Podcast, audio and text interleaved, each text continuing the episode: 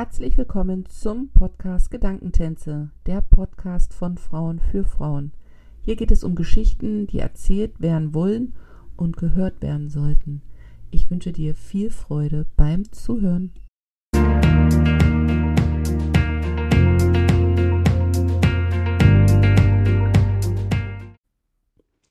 Herzlich willkommen zum Podcast Gedankentänze mit einer neuen Folge. Heute habe ich die Denise zu Gast. Die Denise ist eine Berlinerin, welche mittlerweile aber in Kalifornien lebt. Der Grund des Wohnortwechsels war die Liebe. Mittlerweile hat sich da einiges verändert. Eine alte Liebe ist gegangen und zwei neue sind in ihr Leben gekommen, um zu bleiben. Und genau darüber sprechen wir heute. Wie geht man mit geplatzten Träumen um? Warum ist es gut, stets mit einem offenen Herzen durchs Leben zu gehen? Und wie wichtig ist das Thema Dankbarkeit? Guten Morgen nach Kalifornien. Hallo, es freut mich sehr, hier mit dir sprechen zu dürfen. Dankeschön. Ja, ich danke dir, dass du dir die Zeit nimmst, ähm, mit mir zu sprechen. Ich freue mich sehr, dass wir das so arrangiert bekommen haben, bevor wir jetzt mhm. einsteigen in die Thematiken für die Zuhörer, die jetzt dich noch nicht so gut kennen drei bis fünf Adjektive, die deine Persönlichkeit widerspiegeln. Also erstmal danke, dass du mir das vorher schon gesagt hast, dass du mich fragen wirst. Das ist nämlich echt ähm, gar nicht so leicht. Ja. Und ähm, ich habe ein bisschen darüber nachgedacht und glaube jetzt aber, dass ich auch ganz spontan ja.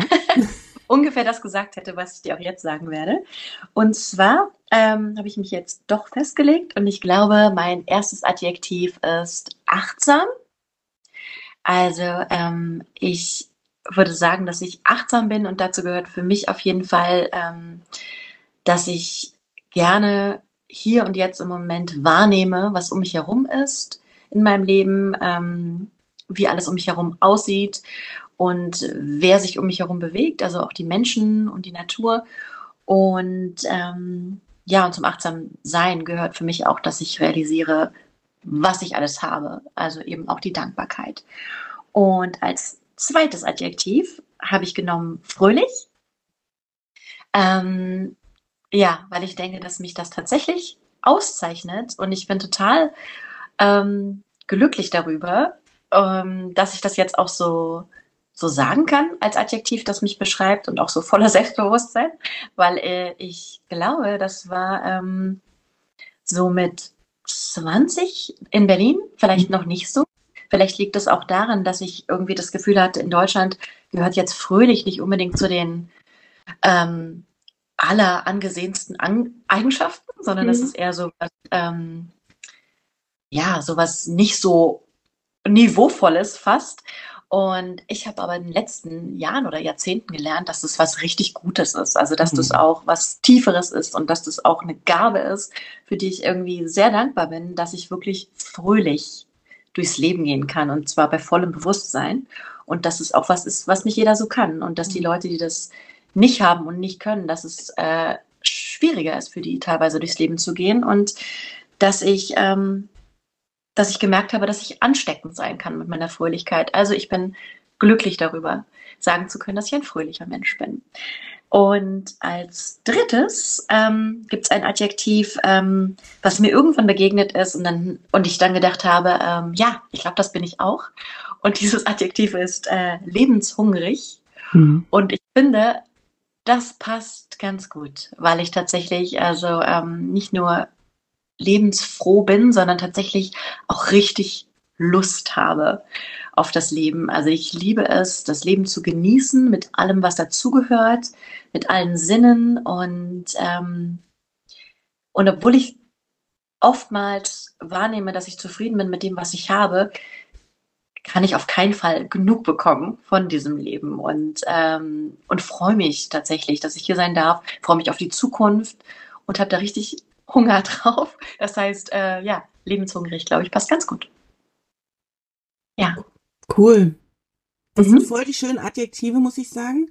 Und, Danke. Ja, total. Und ähm, das Erste, was mir natürlich gekommen ist als Idee, als du fröhlich gesagt hast, ähm, und das auch so verglichen hast mit, ähm, mit, wie man das so wahrnimmt in einem bestimmten Alter und in einer bestimmten Umgebung, war meine mhm. erste Assoziation, fröhlich sind doch eigentlich nur die kleinen Kinder.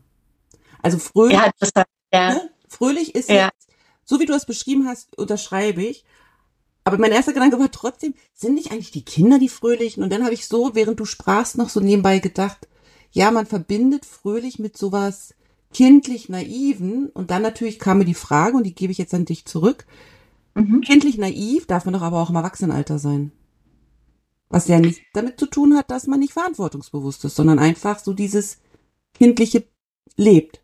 Oder? Absolut. Und das ist auch was. Das gehört mit zu dieser Fröhlichkeit und vielleicht auch so zu so einer verspielten kindlichen Naivität dazu, die ich ehrlich gesagt zu lieben gelernt habe. Und ähm, das auch hier in, in Kalifornien noch mehr zu schätzen gelernt habe, dass man das, ähm, dass man das sein darf, ja, dass man äh, nicht irgendwie, dass da nicht darauf heruntergeschaut wird. Also vielleicht das, was du sagst, vielleicht liegt das in unserer deutschen Prägung so ein bisschen, dass wir das Gefühl haben, fröhlich klingt so kindlich. Mhm. Ja, man Deutschland im Bewerbungs Bewerbungsgespräch wahrscheinlich nicht sagen, ich bin fröhlich, fröhlich. Ja?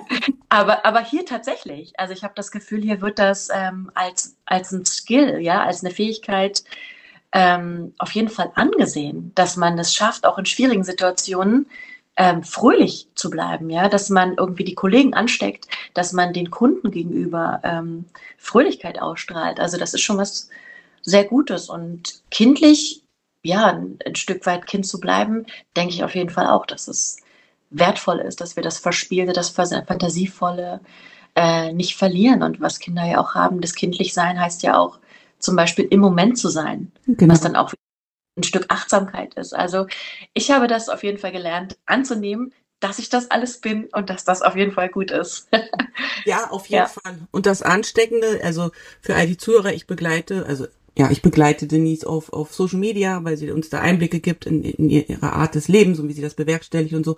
Und da ist diese Ansteckung auch über diesen Screen und auch über Zeitzonen hin spürbar. Also, weil Fröhlichkeit oder beziehungsweise so diese Lebenseinstellung zu haben, ja, diese kleinen Dinge sind, finde ich. Das ist das, was ich gelernt habe die letzten Jahre. Das sind mhm. die kleinen Dinge, wo man das zum Ausdruck bringt und nicht immer, immer diese einzelnen großen Dinge, also mhm. so wie, wie ich das zum Beispiel total mag, wenn du dein, dein Kaffeebecher mit den Herzchen so reinhältst, ne? wo ich denke, das ist so eine Kleinigkeit, aber die kann einen ganzen mhm. Tag schön machen. Und ja, muss nicht, muss nicht einmal am Wochenende drei Stunden, sondern jeden Tag ein bisschen und dann ist es durchweg anwesend. Aber das ist, mhm. glaube ich, auch, ja, musstest du das, musstest, das klingt jetzt so anstrengend, aber hast du das lernen dürfen die letzten Jahre oder hat sich das so entwickelt oder ist dir das irgendwann bewusst geworden, dass das so rum vielleicht auch von der Lebensqualität besser ist für dich, als wenn du jetzt die Fröhlichkeit nur einmal im Monat auslebst? Also jetzt mal so plakativ ähm, gefragt. Nee, ähm, ich glaube, dass ich das ähm, tatsächlich in mir trage, dass ich aber bestimmt auch sehr geprägt wurde durch meine Mutter, die einfach auch ein sehr ähm, früh, lebensfroher Mensch ist mhm. ähm, und die auch das Leben, glaube ich, jeden Tag zelebriert, ohne dass ihr das vielleicht total bewusst ist. Mhm. Aber im Vergleich zu anderen sehe ich, dass ich da auch hineingewachsen bin. Also meine Mutter hat wirklich jeden Tag irgendwie ein kunterbuntes Frühstück, was wunderschön aussieht, was andere vielleicht einmal im Monat haben mhm. oder ein paar Mal im Jahr oder vielleicht nur am Wochenende. Und bei ihr sieht das jeden Tag so aus. Und ich habe das total durch meine Mutter so mitbekommen, dass man irgendwie alles gemütlich machen kann. Ja. Also wenn ich zum Beispiel an eine Steuererklärung denke, denke ich an meine Mama, die da total gemütlich sitzt mit so einem gemütlichen Kaffee. Mhm. Und das hat, es gibt so viele Kleinigkeiten, die sich bei mir so eingebrannt haben, dass ich denke, ja, man kann einfach mit so einer totalen, mit so einem Genuss durchs Leben ja. gehen. Ja. man kann sich alles gemütlich und schön machen. Das heißt, für mich ist es mit so einer Selbstverständlichkeit irgendwie. Ich wüsste gar nicht, warum ich es weniger genießen sollte. Mhm. Das heißt, ich mache das automatisch. Aber so richtig bewusst ist es mir, glaube ich, erst in den vielleicht letzten 20 oder 10 oder ja, in den letzten Jahren immer mehr und mehr bewusst geworden, dass das gar nicht jeder hat und auch nicht jeder kann, der es möchte. Also, ähm, dass das irgendwie was Besonderes ist und eine Gabe, für die ich sehr dankbar bin. Das war mir früher auf keinen Fall so bewusst wie jetzt. Hm. Ich glaube, das ist das Geschenk des Älterwerdens, ne? dass man sich da mhm. beschäftigt und dann anerkennt, was da ist und nicht nach Dingen strebt, die mhm. die andere haben, die man vielleicht nicht hat. Also nach einer Eigenschaft vielleicht, ich weiß nicht, vielleicht manchmal wünschte ich mich, nee, mutig bin ich, aber es gibt so Eigenschaften, wo man denkt, die hätte ich gerne, weißt du? So, ja, und dann ja, ja. strebt man so danach, aber dabei ist es vielleicht an einem nicht angelegt oder man hat eine ganz andere Eigenschaft, mit der man auf einem anderen Weg aber auch ans Ziel so kommt. Und das Absolut. ist, ne, und das ist so, ich glaube, das ist ähm, das Geschenk im Alter, das so ein bisschen mehr wahrzunehmen und auch schätzen zu lernen, so wie du es gerade gesagt hast. Mhm. Mhm. Ja, finde ich gut, was du sagst. Es ist, glaube ich, nicht nur, dass man das erkennt, was man, was man für Gaben hat, aber auch, dass man annimmt, das bin ich eben nicht. Das ist auch okay. Ne? Ja. Also es gibt viele Sachen, die ich kennengelernt habe, die bin ich einfach nicht. Und das ist total in Ordnung. Und das muss ich vielleicht auch nie mehr sein. Also ich glaube zum Beispiel, ich werde nicht niemals die absolute Sportskanone sein. Ja, Mhm. ich glaube, ich bin nicht komplett untalentiert in allem und ich bin auch bestimmt irgendwie beweglich und so, aber es gibt gewisse sportliche Aktivitäten, die werden wahrscheinlich niemals meins sein. Und ich glaube, da habe ich auch wirklich kein Talent dafür. Und es ist total okay. Ich genieße es auch, andere Leute zu bewundern, ja, in ganz vielen Bereichen, die einfach nicht meins sind. Und es ist total okay. Kannst du damit mittlerweile gut umgehen? Dir, dir das so einzugestehen klingt immer wie, klingt so negativ, aber Mhm. in diese Richtung geht es so einzugestehen, dass bestimmte Dinge kann man einfach, also entweder kann man es nicht mehr machen, weil manche Sachen sind einfach vorbei ab einem bestimmten Alter, manche Dinge ist man nicht für angelegt. Aber kannst du das so voll an, anerkennen oder gibt's da manchmal noch so eine kleine Denise, die sagt, na, aber eigentlich möchte ich das, weil ich, ich kenne das von mir, ich kann schon anerkennen, dass viele, viele Dinge jetzt so durch sind und manche Dinge habe ich nicht. Und dann gibt's so zwei, drei, wo ich denke, hätt's doch gerne. Also wie gehst du damit Ja. um? Ähm, also mir fällt jetzt nicht so ein richtig, richtiges Beispiel ein, wo ich sage, das wäre jetzt zu spät oder so. Mhm. Ja. Aber ähm, ansonsten bei so verschiedenen anderen ähm, Sachen, die man so können kann oder lernen kann, nee, da finde ich, empfinde ich das eigentlich eher als Befreiung, Mhm. mir wirklich sagen zu können, ähm, ich bin prima so, wie ich bin. Und ähm, ich kann total gut andere Leute da quasi in ihrem äh, Scheinwerferlicht stehen lassen, dafür, dass sie fantastisch Yoga machen können oder wunderschöne Mhm. Bilder zeichnen können oder irgend sowas. Und ähm, ich denke, ich muss nicht alles auch können. Mhm. Ich, ich liebe es zu lernen und es gibt ganz viele andere Sachen, die auf meiner Liste sind, etliche Sprachen zum Beispiel, wo ich mich darauf freue, die irgendwann zu lernen. Aber nee, es gibt auch ganz viele Sachen, die, wo ich das als befreiend empfinde, äh, mir sagen zu können, nö, das muss ich gar nicht. Also das hatte ich zum Beispiel als Kind oder Teenager nicht. Ich finde, in der Schule ist immer so ein Druck. Man hat dann Mhm. irgendwie das Gefühl, Sportunterricht, du musst es irgendwie auch können für eine gute Note und irgendwie auch, damit du da nicht peinlich irgendwie ne, eine Hebefigur machst oder was auch immer, was da gerade gefragt wird im Sportunterricht.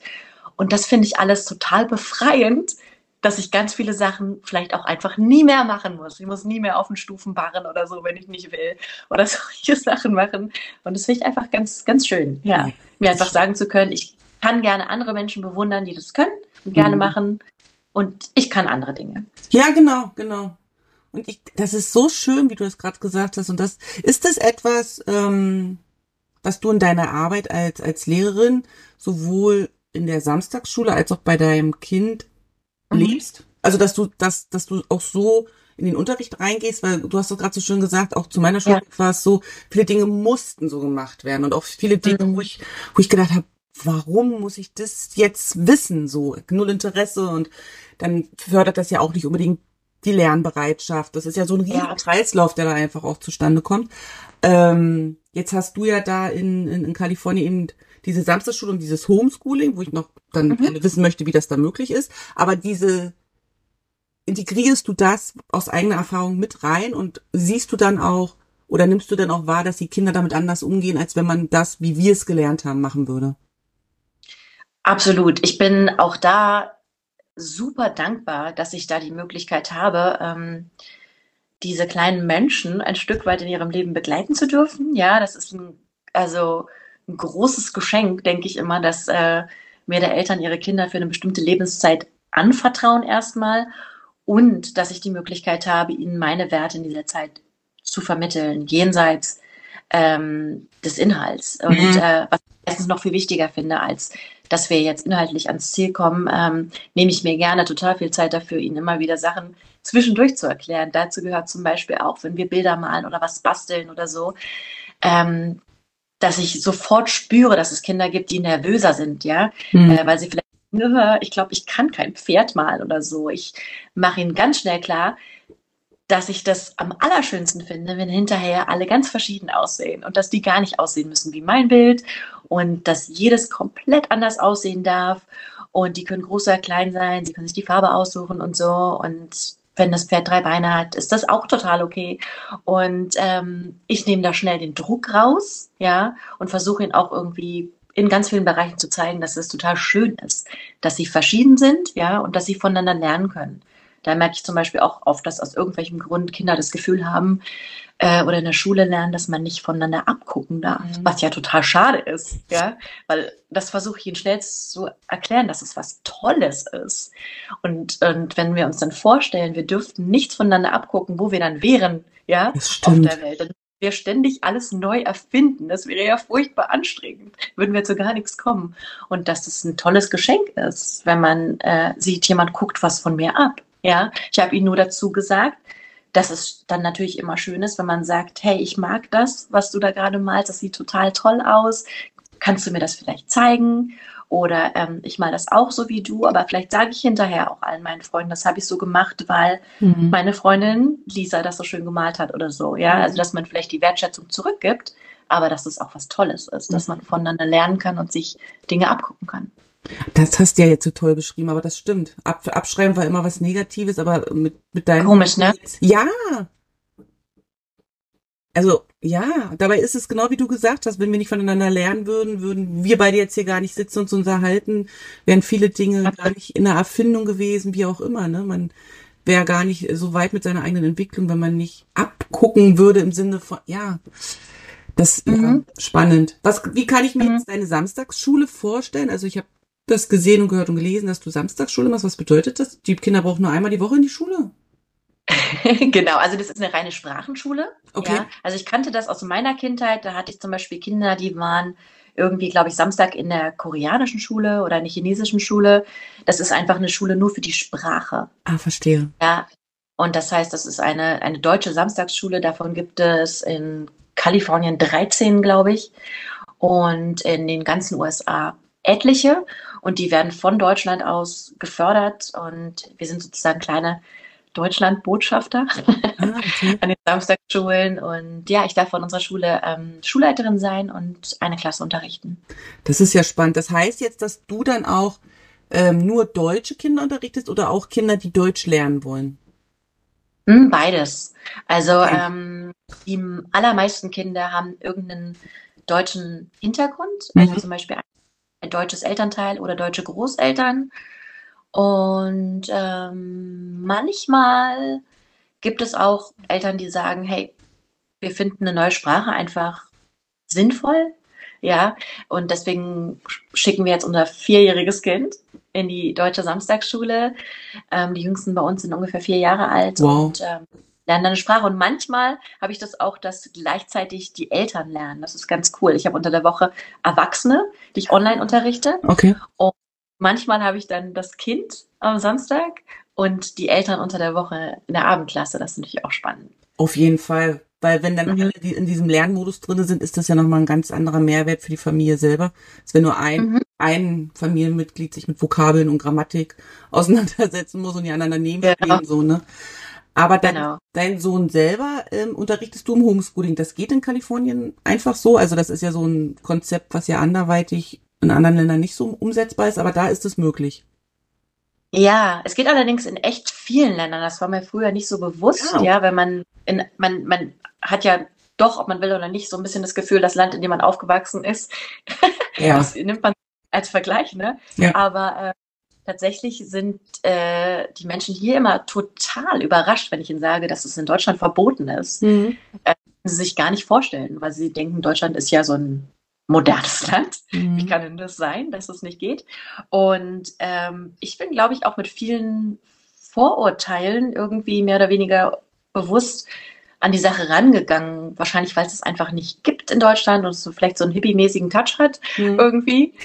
Ähm, aber hier ist das total normal. Also es ist wirklich absolut normal. Es gibt allein in der Umgebung, in der ich hier bin, unzählige verschiedene Programme, wo man sich das, was man am liebsten mag, auswählen möchte. Und ja, es hat eine große Normalität und es ist sehr angesehen. Okay. Ja.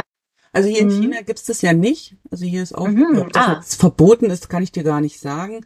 Es gibt's Ah, einfach okay. nicht. Die Kinder gehen hier in die Schule, leider auch unter, ja, also die, also da könnte ich jetzt, äh, ach, das ist alles so kompliziert hier. Äh, die meinen das alles gut, gar keine Frage, aber das von frühs bis abends und am Wochenende und ganz viel auswendig lernen, ganz viel Druck auch auf den Kindern und so. Ähm, Und ich weiß noch, durch die ähm, Covid-Situation, die wir hatten, hatten wir zweimal Homeschooling. Also meine Kinder gehen ja auf eine internationale Schule. Und dann hatten wir auch Homeschooling. Und ich musste die ja gar nicht unterrichten, sondern ich war ja nur anwesend und habe das begleitet, ne, so, wie Ja. ihr das dann macht. Aber ich fand das anstrengend, muss ich sagen. Also mir hat das nicht so Spaß gemacht, weil ich in dieser Position mich befand. Ich bin nicht ganz nur Mama und ich bin Ja. nicht ganz Unterstützerlehrer. Weißt du, wie ich meine? Das war wie so ein Ja. Zwischending und damit Ja, habe ich mich nicht ja. wohlgefühlt. Und ich war dann Das- froh, dass meine Kinder wieder in die Schule gegangen und ich das so trennen konnte. Wie ist das für dich? Weil du hast ja, bist ja dann zwei in ein. Ja, ja, ja. Ähm, also zum einen muss ich sagen, dass ich, also ich glaube, es wurde irgendwann wurden auch mal andere Be Begriffe dafür gefunden in Okay. dieser ähm, Covid-Zeit, ähm, weil es hieß dann plötzlich überall Homeschooling. Und ich weiß, dass ich in der Zeit auch unzählige Nachrichten auch über Instagram und so äh, bekommen habe von deutschen Familien, die gesagt haben, Denise, gib mir noch mal Tipps zum Homeschooling. Aber es ist natürlich was komplett anderes. Und ich habe immer gedacht, also das, was ich so gehört habe von allen, würde mir auch absolut null Spaß machen, weil es ja eigentlich eher so was, so eine ganz komische, oh, also der notgeschuldeten Situation war. Ne? Also ich glaube, wahrscheinlich war es bei euch ähnlich wie Ja. viele Orte auf der Welt zu der Zeit, dass man wahrscheinlich die Materialien geschickt hat, so hier macht mal oder so. Dann wurden die Kinder vor den Computer gesetzt und ich glaube, es war einfach für alle Beteiligten eine stressige Situation. Mhm. Alle waren eigentlich überfordert und ähm, ja, also das hat irgendwie, es ist wirklich nicht zu vergleichen mit dem Homeschooling, was man hier freiwillig wählt. Also ein freiwilliges ist schon mal der ganz große Ja. Unterschied, ja, Genau. dass man bei vollem Bewusstsein es wählt und ähm, diesen Rahmen komplett selber setzt. Das heißt, ich mache den Rahmenplan, den gestalte ich selbst. Äh, die Zeiteinteilung, die mache ich selbst und äh, die Materialien darf ich selbst auswählen und den Ort. Das heißt, in dieser kompletten Pandemiezeit sind hier die ganzen Homeschool-Programme auch alle übergelaufen, weil alle gedacht haben, oh, das ist so furchtbar hier zu Hause. Die Kinder müssen die ganze Zeit vorm Computer sitzen und drehen alle durch. Und die Homeschooler mussten es nicht. Ja, das heißt, ähm, wir waren einfach nicht an den Computer gefesselt in dieser Zeit. Wir konnten rausgehen an die frische Luft und draußen Schule machen oder einfach so weitermachen wie vorher. Und ähm, ja, mit dem Homeschooling einhergeht einfach eine ganze Menge Freiheit. Und die hattet ihr wahrscheinlich alle in der Zeit nicht. Das Mhm. heißt, das, was ich alles gehört habe über dieses sogenannte Pandemie-Homeschooling, ähm, das hätte mir auch keinen Spaß gemacht, überhaupt nicht.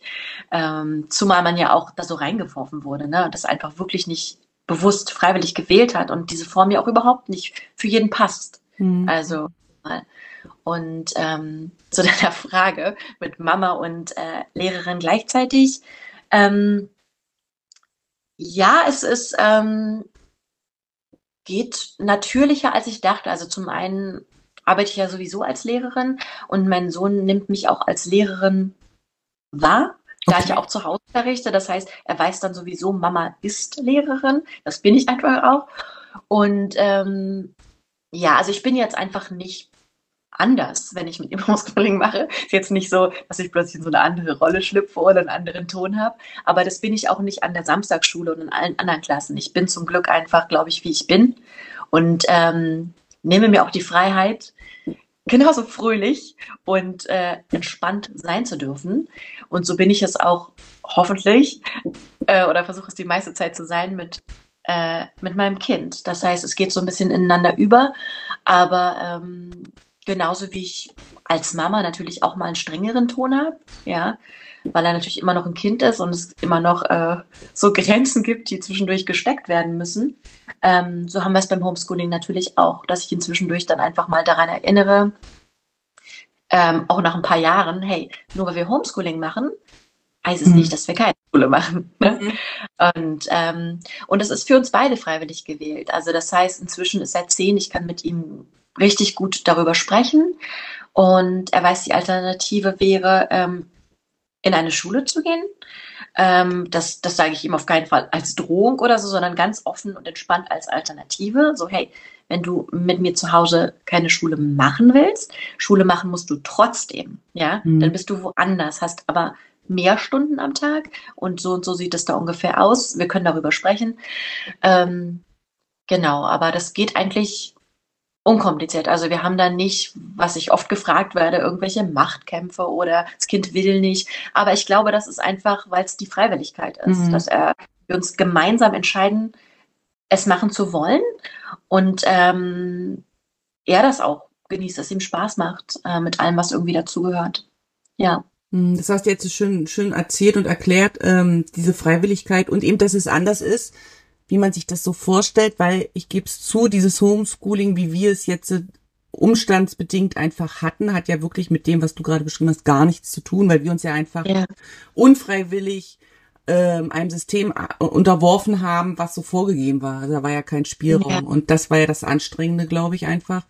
Ähm, als wenn jetzt zum Beispiel beide freiwillig sich entscheiden. Und ich glaube schon auch, ähm, dass wenn man so diese innere Einstellung hat, dass das dann in der Umsetzung, also wenn du die Fragen bekommst, gibt es Machtkämpfe zwischen dir und deinem Kind oder so, dass das dann gar nicht kommt, weil du ja für dich so eine Klarheit auch ausstrahlst. Und ich glaube, mhm. sobald man diese Klarheit für sich hat und die auch ausstrahlt, gibt's ja gar keinen Grund zum Diskutieren. Ich glaube immer dieses, dieses Kämpfen oder so, gerade so Kind und Eltern ist immer, wenn, wenn ein Part, und meistens sind's ja dann die Eltern, einfach nicht klar sind, weil die Kinder sind, ja, nicht, die sind, sind ja nicht klar, die sind, das sind halt Kinder bis sie, weiß ich nicht, 15, 16 und selbst dann sind sie nicht immer ganz so klar mit dem, was sie wollen und wie sie sich fühlen. Mhm. Und mhm. ich glaube, diese fehlende Klarheit als Erwachsener in dem Moment, als Gegenspieler, wenn die so fehlt, dann ich glaube, dann wird es immer anstrengend. Das ist so meine Erfahrung. Also. Ja, ja, ja, das, ja, ja, das, das stimmt mhm. absolut. Ja, ja, das heißt, man, ja, ja, man, ich glaube, die, die, die Kleinen haben auch einfach feine Antennen dafür. Ja. Wo, ja, wo habe ich jetzt hier die Möglichkeit, überhaupt zu kämpfen oder wo kann ich es auch gleich lassen? Ähm, genau. Mhm. Ja, nee, und äh, was ich auch noch dachte, in diesem Pandemie-Homeschooling ist es ja einfach auch so, dass der, der Raum, also der zeitliche Raum eigentlich gar nicht gegeben war. Also viele Eltern haben ja gearbeitet. Das heißt, ja. es war ein zusätzlicher Stress, der ja bei mir nicht gegeben ist, weil ich ja jetzt über Jahre hinweg mein, ähm, meine Tage so geplant habe, dass da Zeit für das Homeschooling mhm. ist. Das ist nicht Zeit, die ich mir von irgendwas anderem abknapsen muss, mhm. sondern die Zeit da. Und alles andere schaffe ich danach, davor und so weiter. Und ähm, das war ja sonst gar nicht gegeben in der Pandemie. Viele Leute sind ja da so wirklich reingeschmissen worden. Das heißt, es war einfach stressig in, in allem, ja. Also es ist wirklich kein Vergleich. Das, ja, und das, ja. Wie gesagt, es zeigt einfach wirklich so dieses, man entscheidet das alleine, man entscheidet das freiwillig, man darf sich das gestalten und dann, dann funzt es. Und das ist ja nicht nur jetzt im Thema Homeschool, es ist ja so grundsätzlich so für das Leben, ne? wenn man sich selber für irgendwas entschieden hat, für was auch immer, dann ist das eine mhm. ganz andere Energie, als wenn irgendeiner sagt, jetzt musst du den Job machen, weil oder ach, keine Ahnung, jetzt musst du ja. dann dann ist man selber in so einer widrigen Widerstand irgendwie so, ne? Und und dann ist es eben schwer so und ich glaube schon auch, dass viele das ist jetzt eine Verallgemeinerung, ich weiß, aber dass viele eben sich dessen so gar nicht bewusst sind, wo dieser Widerstand so herkommt. So, weil du hast dein Adjektiv gehabt, Fröhlichkeit, für mich ist so ein Wert, zum Beispiel Freude. Also ich habe irgendwann vor Jahren beschlossen, mhm. ich möchte jeden Tag Freude in meinem Leben haben, egal wie. Und ich, weil ich einfach sage, ich kann ja nicht nur auf Weihnachten und Geburtstag warten, um Freude zu bringen oder zu verteilen. Ja. Und ich möchte halt so, und dann kriege ich öfters so den Satz, na ja, aber das Leben, Jana, ist ja, ist ja nicht nur Spaß. So, ne? So, das ist ja nicht nur Spaß. Und ich sagte, natürlich ist das Leben nicht nur Spaß. Aber wenn das Leben nur, nur dunkel wäre, wäre auch blöd. Also kann ich doch auch Freude in so dunkel haben. Und das, das so dieses, dass die Leute sich da nicht so, also immer mehr Leute sind sich dessen oder sind, machen sich so auf den Weg, das für sich so rauszufinden. Aber das sind ja so gute Anhaltspunkte, um auch rauszufinden, passt das noch, was ich da habe? Also, mhm ist das Konzept, was ich gerade habe, ist es noch okay oder muss ich da was verändern? Ich finde das immer so ein schöner ja, Anhaltspunkt, um zu gucken, sobald da irgendwas ist, was sich nicht so schön anfühlt. Mhm, absolut, ja. Jetzt ja, ja, ist interessant, was du gerade gesagt hast, dieses mit, äh, das Leben ist ja nicht nur Spaß. Es ist mir zum Glück echt sehr lange nicht begegnet, aber ich glaube tatsächlich, das ist auch was, was ich mit dem Erwachsenensein ähm, so für mich ähm, herausgefunden habe, was man interessanterweise als Kind ja auch noch nicht kann, aber dann auch später noch nicht so weiß vielleicht, dass man sich ja wirklich bewusst dazu entscheiden kann, ähm, mit wem man sich umgeben möchte. Ja. ja? Das heißt, ähm, und dass man tatsächlich auch auf Social Media fällt mir das immer wieder auf, dass ähm, ich denke, ich weiß nicht, ob allen Leuten klar ist, dass man ja niemandem folgen muss, den man nicht mag. Ne? Deswegen ist mir auch immer nicht klar, warum Leute da so rumhaten. Ja, ja. Ähm, weil ich denke, also was macht denn da? Also das ist, finde ich, total, äh, ist mir nicht begreiflich, dass man seine Lebenszeit dafür benutzt, sich irgendwo aufzuhalten, wo es einem nicht gefällt. Ja. Freiwillig. Frei. Ja, macht für mich keinen Sinn. Ähm, deswegen ist mir das echt lange nicht begegnet, dass irgendjemand mir versucht hat zu erzählen, das Leben muss keinen Spaß machen. Ähm, ja, weil ich dann sofort denke, ach, da wüsste ich auch nicht, ja, was jemand dazu bewegt, das irgendjemandem zu sagen, anstatt sich vielleicht einfach mitzufreuen, mhm. dass es jemand geschafft hat, sich zu freuen, weil ich glaube, am Ende des Lebens glaube ich, dass niemand zurückdenkt und denkt, Mist, ich hatte zu viel Spaß, ja. Genau. Also ganz bestimmt nicht. Aber ich glaube schon auch, dass das eine Gabe ist, anderen nichts zu neiden, sondern sich mitzufreuen, so wie du das gesagt hast. Das, können, das ist eine große Gabe, ja. Das mhm. können nicht viele. Also also ich kann mich auch für jeden mitfreuen, egal was, so, weil ich immer denke, ich feiere jeden, der, der irgendwie was in seinem Leben gemacht hat, was dem Freude bringt und dann freue ich mich mit. Und das kann, letztens hat mir eine Freundin ein, Bild geschickt, sie hat sich frische Blumen gekauft. Habe ich gedacht, wie geil ist das, ne? Frische Blumen, also wirklich so Kleinigkeit. Es muss nicht immer der mhm. Bühnenauftritt so sein. Aber ich kenne viele, die das nicht können. Und die das mhm. dann weiß nicht, wie es dir äh, da schon mal ergangen ist. Ich kenne auch ein, zwei Erfahrungen gemacht, dass ich mich mitfreue und die denken, ich verarsche die. Wo ich denke, hä, wie denkt ihr denn? Weißt du, dass man sich so mitfreut und das so feiert und die mhm. dann aber skeptisch zu so gucken, was denn jetzt? Also die Ach echt, ja, das ist mir zum Glück noch nie begegnet. Aber ich finde es erstmal toll, dass du, äh, dass du das hast. Also weil ich das auch im Erwachsenenwerden äh, gemerkt habe, dass das nicht jeder kann. Ja. Und ähm, was total schade ist. Ja. Und dass ich das aber umso mehr zu schätzen weiß, wenn ich weiß, ich bin von Menschen umgeben, die sich für andere und eben auch für mich freuen können, weil ich finde, das ist so ein, ähm, unter Freundschaften finde ich, also das absolute Gift, also wenn da irgendjemand auf irgendjemanden eifersüchtig oder neidisch ist. Also ich finde, das, das geht überhaupt nicht. Das ist so wie wenn jemand versucht zu fliegen und der andere zieht ihn runter mhm. oder so, ja. Genau. Also das, das, das geht nicht. Und ich finde auch irgendwie, also jeder, der das schafft, sich mitzufreuen, also der hat, finde ich, echt ein großes Geschenk. Also, weil dann gibt es einfach viel mehr Gründe. Ja, ja also, ähm, wenn man das kann. Mhm. Jetzt waren wir die ganze Zeit in Kalifornien, aber du kommst ja, ursprünglich, sage ich jetzt mal, aus Berlin. Das ist auch so eine ja. Verbindung. Also ich komme nicht ursprünglich aus Berlin, aber mein Papa ist in Berlin geboren und aufgewachsen. Ich habe ganz ah. viel Verwandtschaft in Berlin gehabt und mittlerweile ist die Familie meines Mannes wohnt da. Also ich habe zu Berlin auch eine ganz starke Verbindung. Das cool. ist auch meine Lieblingsstadt und auch der einzige Ort, wo ich glaube ich wieder hinziehen würde, wenn ich nach Deutschland gehen dürfte. Ähm, ich Du hast das erste Mal Kalifornien besucht als Familienhelferin. Genau. Mhm. So. Genau. Familienhelferin ja. kenne ich nur aus Rosamunde Pilcher Film. Das sind die, die auf dem Dorf rumlaufen und Menschen ihre Hilfe anbieten. Aber wie macht man das in Kalifornien? Und wie kommt ah, man? Interessant. Ich weiß nicht genau, was da bei Rosamunde Pilcher passiert, aber äh, vielen Leuten habe ich früher erklärt, das ist ein bisschen wie die Super Nanny, nur in echt. Ja. Okay. Und ähm, nur halt in echt und authentisch und über Jahre hinweg.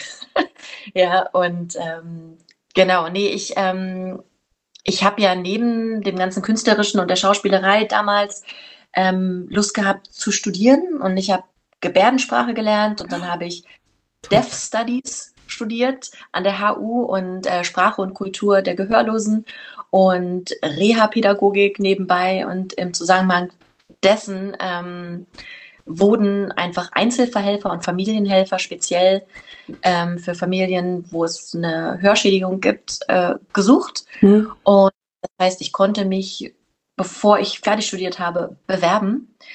Und ähm, ja, und habe dann da gearbeitet und habe das geliebt. Also ich habe dann quasi wirklich 50 Prozent künstlerische Sachen gemacht und die andere Hälfte war dann das. Und im Zuge dessen war da eine Familie, ähm, die hier in Ventura in Kalifornien drei Wochen lang eine Therapie machen wollte und mich gefragt hat, ob ich sie begleiten kann. Und so bin ich das allererste Mal im Jahr 2000 nach Kalifornien gekommen.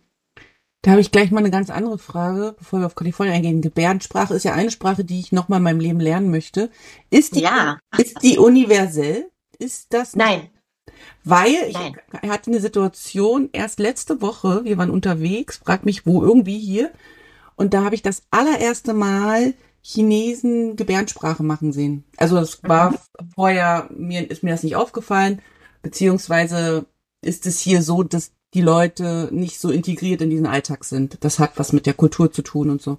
Auf jeden Fall, da habe ich das erste Mal gesehen, da haben sich zwei Chinesen auf, also Gebärdensprache. Und da war meine Mhm. Frage zuerst, ist es universell oder lernen die jetzt eine chinesische Gebärdensprache? Und jetzt habe ich dich und jetzt frage ich dich, ist die universell? äh, nein. Das heißt, äh, es hat tatsächlich jedes Land seine eigene Gebärdensprache. Es gibt sogar Dialekte. Ja. Und ganz die erste Reaktion, und das denkst du jetzt vielleicht auch, das ist ja schade. Und warum? Ja. ja. Und denkst du das? Nee, ich denke mir einfach, wie kompliziert ist es? Also, Ah ja, genau. So, so denken das dann viele. Aber wenn man dann erklärt, dass, das, dass man sich das nicht vorstellen kann, als wäre das jetzt so eine künstliche Sprache, die sich vor kurzem jemand ausgedacht hat und gesagt hat, so, jedes Land lernt jetzt eine Gebärdensprache. So ist es eben nicht, sondern die haben sich genauso wie die Lautsprachen vor langer Zeit natürlich entwickelt. Das heißt, da die Menschen natürlich an verschiedenen Orten auf der Welt gelebt haben, haben sich parallel zu den Lautsprachen auch die Gebärdensprachen entwickelt. Das heißt, es gab, äh, genauso wie das auch bei den gesprochenen Sprachen zwischendurch die Versuche gab, da irgendwie Einheitssprachen Mhm.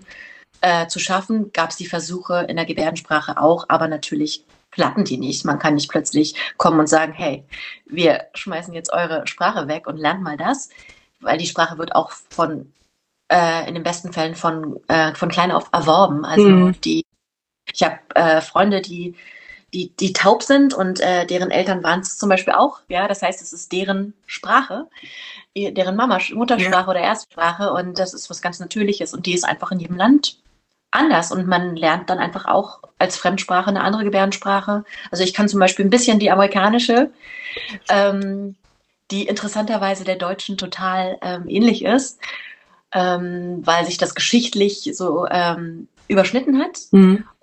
Ähm, genau, aber sie ist in jedem Land anders. Das ist ja spannend. Also das finde ich jetzt Ja. spannend, dass auch in der Gebärdensprache es im Prinzip Muttersprache und Fremdsprache gibt. Total. Und das hat auch eine eigene Grammatik. Ja, also die deutsche Gebärdensprache zum Beispiel hat eine andere Grammatik und einen anderen Satzbau als die deutsche Lautsprache und so. Wow. Ähm, ja, es ist sehr spannend. Sehr spannend. Ich kann dir das absolut empfehlen, sie zu lernen. Ja, also das ist noch so, also wenn einer sagen würde, welche Sprache möchtest du noch mal lernen, jetzt wo ich mit meinem Englisch ja halbwegs da bin, wären Mhm. jetzt Russisch und Gebärdensprache. Das sind auch die zwei, die ich gerne noch mal ein bisschen intensiver. Also ein bisschen Russisch kann ich durch die Schule noch, aber genau. Ah ja, Gebärden. sehr schön. Auf meiner Wunschliste ist Spanisch für Mhm. dieses Jahr. Mal schauen. Sehr gut. Spanisch ist auch Mhm. schön. Mhm. Ähm, zurück zu Kalifornien. Du bist denn in Kalifornien gewesen, 2000 das erste Mal. 2010. Mhm. 2010, Entschuldigung. Ähm, war das schon immer ein Ort, wo du hin wolltest? Oder bist du da hingefahren, weil sich die Umstände ergeben haben und du warst dann begeistert von dem Ort, wo du da warst? Ähm, also tatsächlich war es so, als mich damals die Familie gefragt hat, ähm, ich war zu dem Zeitpunkt erstens schauspielerisch super aktiv und das war noch ein bisschen eine andere Zeit als jetzt, wo man so ähm, alles mit Social Media und so. Das heißt, es war noch so ein bisschen eine Zeit, wo ich, wo man das Gefühl bekommen hat, man darf nicht so lange weg sein, weil man eventuell was verpasst. Ah, okay. Ja. Hm. Und das heißt, schon allein deswegen dachte ich, drei Wochen ist ja unfassbar lang. Und dann dachte ich auch, drei Wochen aus meinem geliebten Berlin weg zu sein, kann ich mir nicht vorstellen. Ich bin ja auch so nah meiner Mama meiner Oma gewesen und so. Und meinen Freunden und ähm, ja, ich konnte mir das irgendwie eigentlich, ich habe tatsächlich darüber nachgedacht, ob ich das wirklich machen will, ob ich da mitkommen will. Ganz viele von meinen Freunden haben sofort gesagt, Denise, bist du eigentlich verrückt geworden? Ja, äh, es ist doch eine super Chance. Mach das, aber ich war mir nicht so sicher. Außerdem hatte ich Angst vorm Fliegen und ähm, ich bin als Kind schon oft geflogen in Türkei und in andere Länder, aber ähm, zu dem Zeitpunkt länger nicht und hatte irgendwie so eine Angst entwickelt und in den USA war ich noch niemals zuvor und obwohl mir Freunde davon erzählt haben und ich mich noch richtig erinnern kann, dass mir zwei Freundinnen erzählt haben, die mal da waren, Denise, du würdest das lieben, ja, dachte ich irgendwie, ja, kann schon sein, aber muss nicht sein. Das ist einfach wahnsinnig weit weg und da sind viele Flugstunden dazwischen, also vielleicht nicht.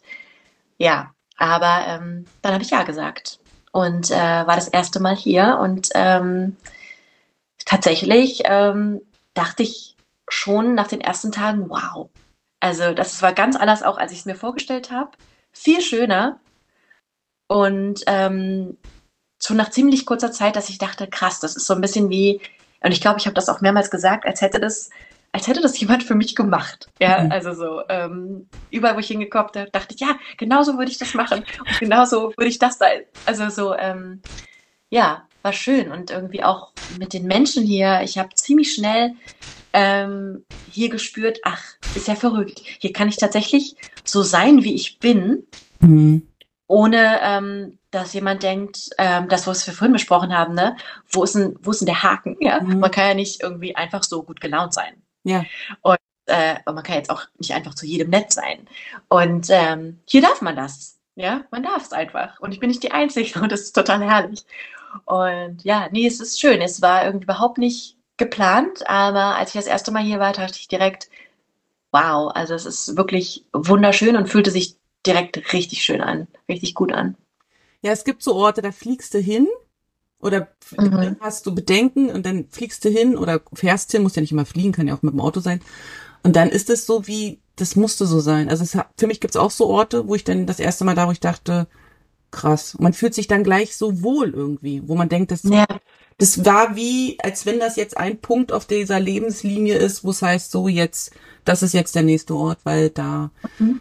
ähm, Genau, fühlst du dich einfach wohl und passt da so rein. Wie ist es, wenn du jetzt äh, zwischen Kalifornien und Berlin, also du pendelst ja nicht, aber du bist ja auch öfters in Berlin, bei der Familie ist. Mhm. Es ist ja ein mhm. krasser kultureller, wettertechnischer, essenstechnischer ja. ähm, Unterschied. Wie geht's dir damit? Ähm, ich muss sagen, ich genieße Berlin jetzt noch bewusster, ähm, mit all den äh, positiven Zeichen, die mhm. Berlin so hat. Ähm, und kann echt mit einem Lächeln ganz gut über die Sachen, die mir nicht so gefallen, hinwegsehen, mit dem Wissen, dass ich auch wieder wegfliege. Ähm, das ist schon ganz gut. Also ich muss auch sagen, ich habe jetzt, äh, es wäre jetzt auch wahnsinnig kompliziert, wenn ich vorhätte, nach Berlin zu ziehen. Mhm. Ja, jetzt ähm, nach Scheidung und so weiter, wäre das super kompliziert, ähm, da das anzukämpfen. Aber es ist zum Glück so, dass ich das, dass es mir wirklich reicht, ähm, mhm. im Urlaub da zu sein. Es könnte von mir aus wirklich öfter sein, ja. Wenn ich es mir aussuchen könnte, wäre ich mehrmals im Jahr da ähm, und hätte gerne eine Flatrate fürs Flugzeug und so. aber ähm, ich wäre gerne öfter da, aber ähm, ich bin schon dankbar, dass ich dann auch wieder hierher fliegen kann und mich gewissen Sachen, äh, die mir nicht so gefallen, nicht täglich umgeben muss. Also mhm. diese so eine Muffligkeit, die einem zum Beispiel überall begegnet oder eben, dass nicht jeder freundlich äh, Guten Morgen sagt und so und dass man nicht mit so einer Normalität mit jedem spricht und so. Ähm, das gefällt mir hier schon einfach sehr, sehr gut. Wobei ich sagen muss, dass ich auch natürlich, wenn ich jetzt in Berlin bin, mich bewusst umgebe mit Menschen, die ich liebe. Mhm, ja? Das heißt, ich nehme das dann auch sowieso weniger doll war und habe nicht irgendwelche Arbeitskollegen, ja, die dann irgendwie oder mussten nicht zu irgendwelchen Ämtern und so. Mhm. Das heißt, ich habe das auch ein bisschen weniger und so im Alltag merke ich, dass ich, wenn ich jetzt nach Berlin fliege, noch extra, ich war auch eh immer schon ein bisschen anders für äh, Deutsche, ähm, aber ich glaube jetzt vielleicht noch mehr. Ich habe das Gefühl, ich komme jetzt so aufgeladen, auch mit so kalifornischer Sonne. Ähm, an und versuche ganz bewusst auch die Zeit, in der ich da bin, zu nutzen, um das vielleicht auch so ein bisschen zu nehmen, um die Leute um anzustecken. Mhm. Und ähm, das klappt ganz gut und mehr als man denkt. Also auch bei meinem Sohn merke ich das, ähm, dass der ja im Gegensatz zu mir das nicht hat, dass ich noch denke, das macht man hier nicht oder so, ja. Er macht es halt einfach. Cool. Und ja, die Resonanz ist total positiv. Ja, also wir haben so viele Kleinigkeiten auch dadurch im Alltag geschenkt bekommen oder so. Oder wie oft ich mit ihm im Bus nichts zahlen musste, weil der Busfahrer gesagt hat, kommt mal einfach rein. Ihr habt mir jetzt irgendwie so, so einen guten Tag bereitet. Endlich mal jemand, der mich anlächelt, der mir so nett Hallo sagt oder so. Ähm, ich glaube, man kann viel mehr auch in Deutschland, wenn man einfach sich nicht denkt, die anderen machen es auch nicht oder so, ja, sondern es einfach machen. Ja. ja.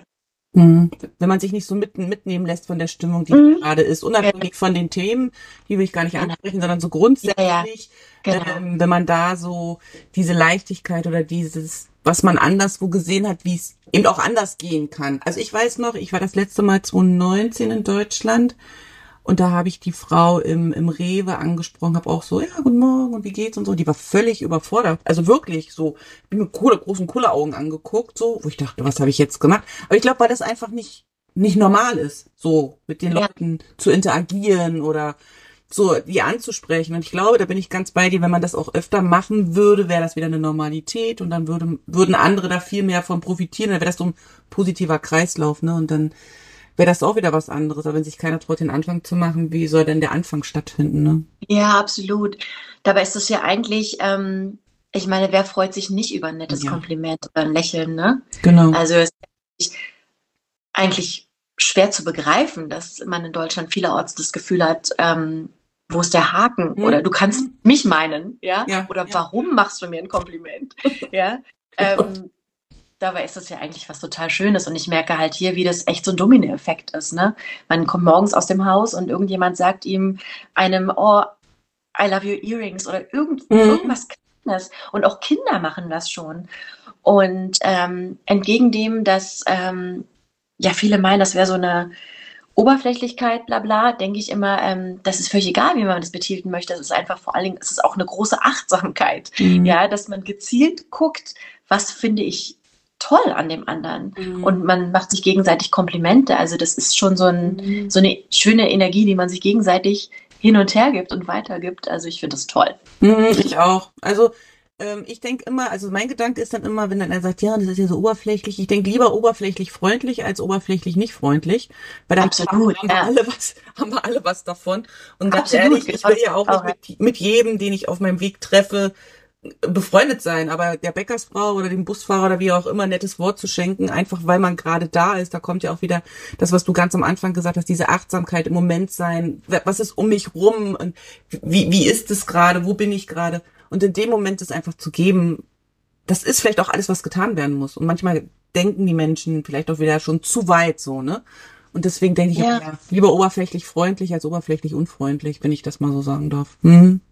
Ja, und ich habe tatsächlich, ich habe, ähm, äh, ich hatte da vielleicht irgendwie, war da vielleicht irgendwie auch falsch beeinflusst von dem, was ich vorher über Amerika gehört habe, dass dieses, ähm, wenn man im Supermarkt ist und man wird gefragt, wie es einem geht, dass das so wie so ein Hallo ist. Hm. Und ich glaube, ich habe am Anfang tatsächlich, inzwischen, das finde ich jetzt relativ unangenehm, ich habe, glaube ich, ganz oft einfach Hi oder so gesagt, bis ich irgendwann verstanden habe, nee, nee, das ist eine Frage. Du mhm. antwortest auf die Frage und du kannst auch zurückfragen natürlich. Und der Raum ist total da dafür, dass du antworten kannst. Und keiner gibt dir hinterher das, hinter einem in der Schlange das Gefühl, dass man jetzt irgendwie drei Sätze zu viel gesagt hat oder so. Und ähm, ich merke ich halt wirklich dieser Smalltalk.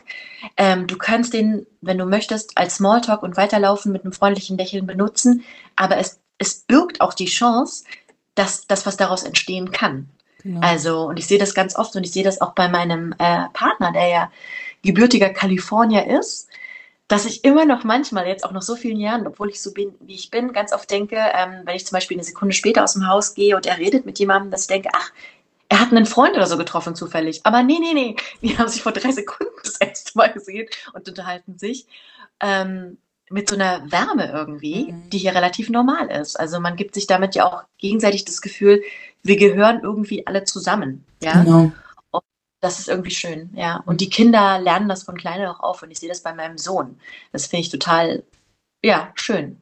Ja, weil das ja auch was ist, was weitergetragen wird. Also ich finde einfach mit so einer ja. einfachen Geste, wo, wo jetzt in dem Moment auch keine Verpflichtung so dranhängt, weil du ja den Moment nur nutzt, hast du ja auch eine ganz andere, du gehst ja anders, du begegnest den, den Leuten anders, du begegnest den Themen, die dir am Tag entgegenkommen ganz anders, als wenn du gebückt gehen würdest und grummelig Absolut.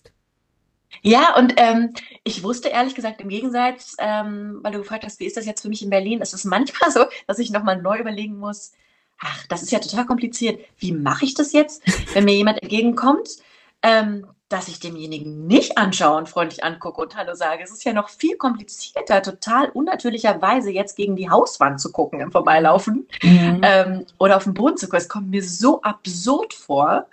Mhm. Ähm, und ich versuche jetzt so ein Zwischending zu finden, weil ich möchte jetzt natürlich auch nicht denken, dass die Leute, ich bin ein Psychopath, indem ich jetzt ja, wildfremde Menschen anspreche oder ähm, möchte auch niemanden zu nahe treten, der jetzt denkt, ich flirte ihn an, weil ich ja. jetzt super freundlich bin oder sowas, ja.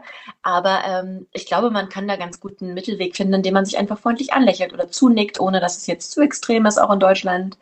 Und, und manchmal sind es auch so Kleinigkeiten in der Interaktion, dass man einfach auch Danke sagt an der Kasse mhm, oder so. Genau. Ne? Oder im Bus. Also hier zum Beispiel steigt man niemals aus dem Bus, ohne Danke zu sagen. Ja. Und ähm, ich finde, das, das macht total Sinn. Ja, also ähm, hm, das ist auch ganz spannend. Ich habe mal, also in Amerika war ich ja noch nie gewesen, aber ich war mal ähm, in Kanada, in Vancouver. Mhm. Meine Schwester hatte zu dem Zeitpunkt da gewohnt und da ist das auch so. Da steigt man aus und sagt Danke und dann war das das erste, was meine Schwester gesagt hat. Wenn wir aussteigen, musst du Danke sagen und ich so, hä? Warum? Ja. Was steht? Und dann macht das so ja. jeder. Und am Anfang habe ich festgestellt, war das total befremdlich. Weil ich dachte, ja. du brüllst sie durch den, durch den ähm, Bus und aber da irgendwie so nach dem dritten Tag denke ich mir, ja, why not? Ne? Also ich mhm. tue mir überhaupt nicht weh damit und das ist so eine schöne Stimmung gleichzeitig und ja, muss man aber lernen, wenn man es nicht kennt. Ja, aber es ist auch, ähm, ja, ja, deswegen, aber es ist ja auch einfach schön. Also ich habe noch niemanden kennengelernt, der jetzt hier war, ja, und dann hinterher gesagt hat, er hat das nicht irgendwie genossen, diese Freundlichkeit, ja. ja, ja. Also schon einfach auch schön. Mhm. Ja.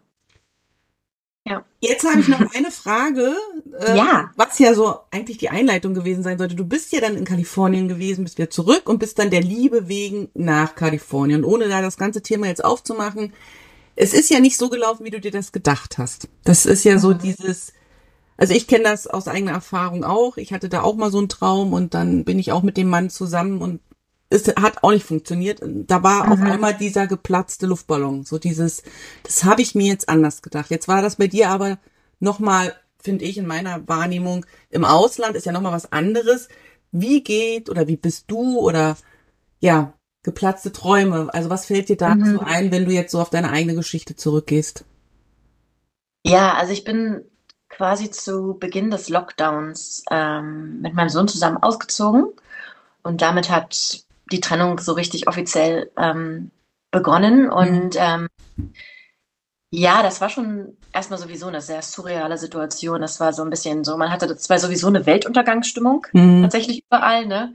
Und die passte tatsächlich ganz gut zu meiner Situation und irgendwie war es auch, auch wenn es es noch schwieriger gemacht hat teilweise, ähm, hat es irgendwie auch ganz gut gepasst, weil zu diesem Zeitpunkt sowieso alles anders war. Da ist es nicht so extrem aufgefallen, dass in dem Moment das war. Und wie du gesagt hast, mit diesen geplatzten Träumen, manchmal ist es ja auch besonders anstrengend, wenn man sich sofort überall erklären muss. Mhm.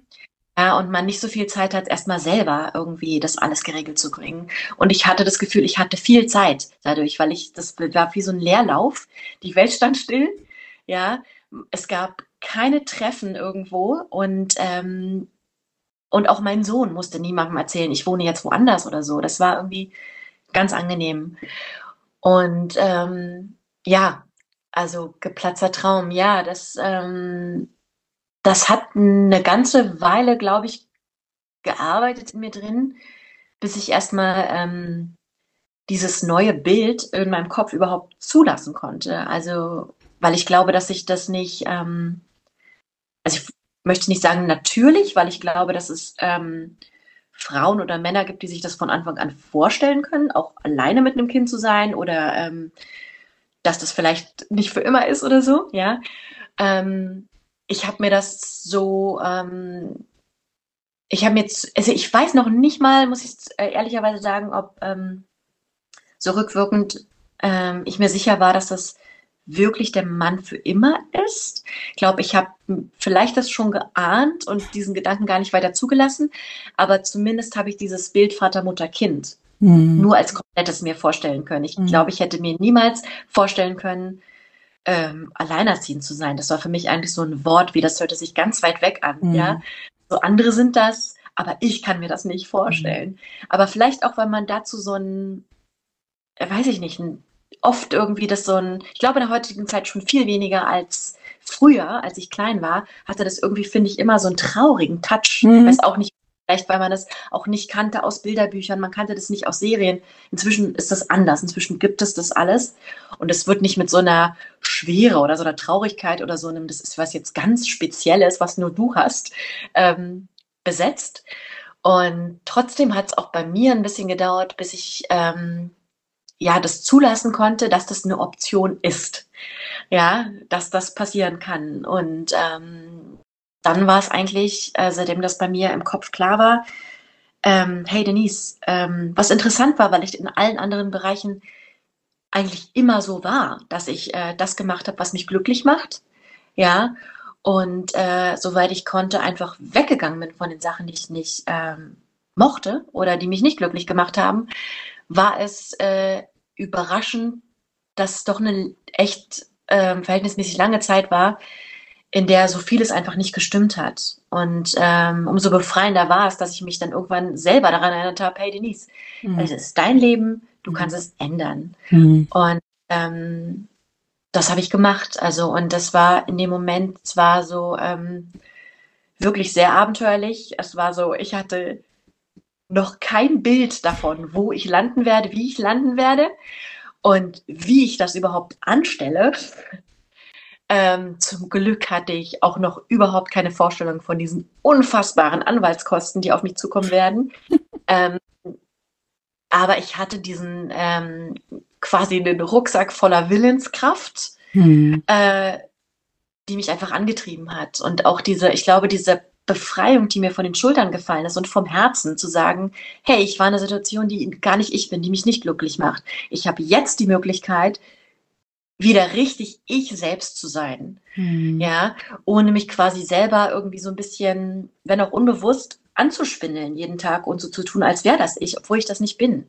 Ähm, dass diese Befreiung war irgendwie fast größer als dieser große Berg Hindernisse, die vor mir lag. Also insofern war das vielleicht ein geplatzter Traum, der dann aber ähm, sich vielleicht entpuppt hat als, hey, vielleicht war das auch nur ein vermeintlicher Traum, ja, mhm. ähm, der gar nicht meiner war, mhm. um, um, dann in den eigentlichen überzugehen. Also ich habe mir damit quasi selbst ähm, ermöglicht, mein Leben zu gestalten oder äh, mich überraschen zu lassen, was das Leben sonst noch für mich hat. Ja, und ähm, ich bereue das keine Sekunde. Es war ähm, ja eine Riesenherausforderung, aber ähm, aber wie gesagt, also ich glaube, äh, mit dem Bewusstsein, was ist die Alternative? Und das ist dasselbe, was ich vorhin gesagt habe mit dem Homeschooling und wo du auch gesagt hast, ich glaube, diese Freiwilligkeit, mhm. ja, die macht einfach einen großen Unterschied. Ich bin einfach freiwillig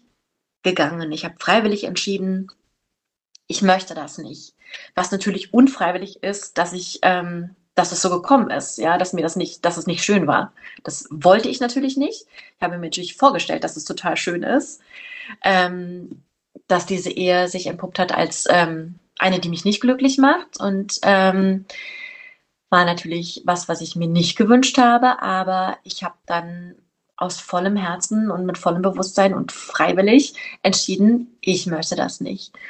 Und ähm, ich glaube, ähm, dass man immer eine große Portion Kraft auch freisetzt in sich selbst, wenn man wenn man das schafft zu machen, also eine Entscheidung zu treffen. Und deswegen hatte ich die ganze Zeit das Gefühl, dass ich ähm, einfach so einen Kraftboost habe, indem ich ganz viel Schweres auch einfach losgelassen habe, was mir vorher viel Kraft genommen hat, die hatte ich dann plötzlich zurück, äh, die ich dann brauchte für die ganzen Hindernisse, die dann so kamen, um erstmal zu verstehen, huh, hm. wie mache ich das jetzt hier in diesem Land, ja? Äh, und ganz viele Sachen hat mir doch vorher keiner erklärt. Ähm, das war so ein bisschen wie äh, nach einigen Jahren, in denen ich schon hier war, nochmal ganz neu mhm. ankommen. Mhm. Also weil ich dann einfach alles alleine irgendwie schaffen musste und gesehen habe, ganz viele Sachen, äh, da wurde mir der Weg vorher gar nicht geebnet. Das heißt, und vom MX war dann die Hilfe natürlich nicht da. Oder was heißt natürlich? Jedenfalls war sie nicht da. Das heißt, ähm, ja, aber auch das ist dann einfach ein unglaublich gutes Gefühl, dass man sieht einfach, wow, ich wusste gar nicht, dass da so viel Stärke in mir mhm. drin ist, ja, dass ich das alles kann. Mhm. Also ähm, man muss auf keinen Fall immer stark sein. Das ist dann auch gut, wenn man ähm, rechtzeitig merkt, okay, ja, hier kann ich stark sein und es fühlt sich gut an und hier darf ich mich vielleicht auch bei jemandem jetzt in die Arme fallen lassen. Mhm. Ähm, ja, aber insofern, ähm, ja, also glaube ich, ähm, ich habe darüber nachgedacht, als du gesagt hast, das Thema ist geplatzte Träume, bei ganz vielen Sachen, die ich in meiner Vergangenheit hatte, dass ich ähm, eigentlich immer das Gefühl habe, so ein zerplatzter Traum, wenn er zerplatzt, dass ich zum Glück instinktiv immer schon das Gefühl hatte, wenn er zerplatzt, dann war es auch nicht der Richtige. Ja. ja?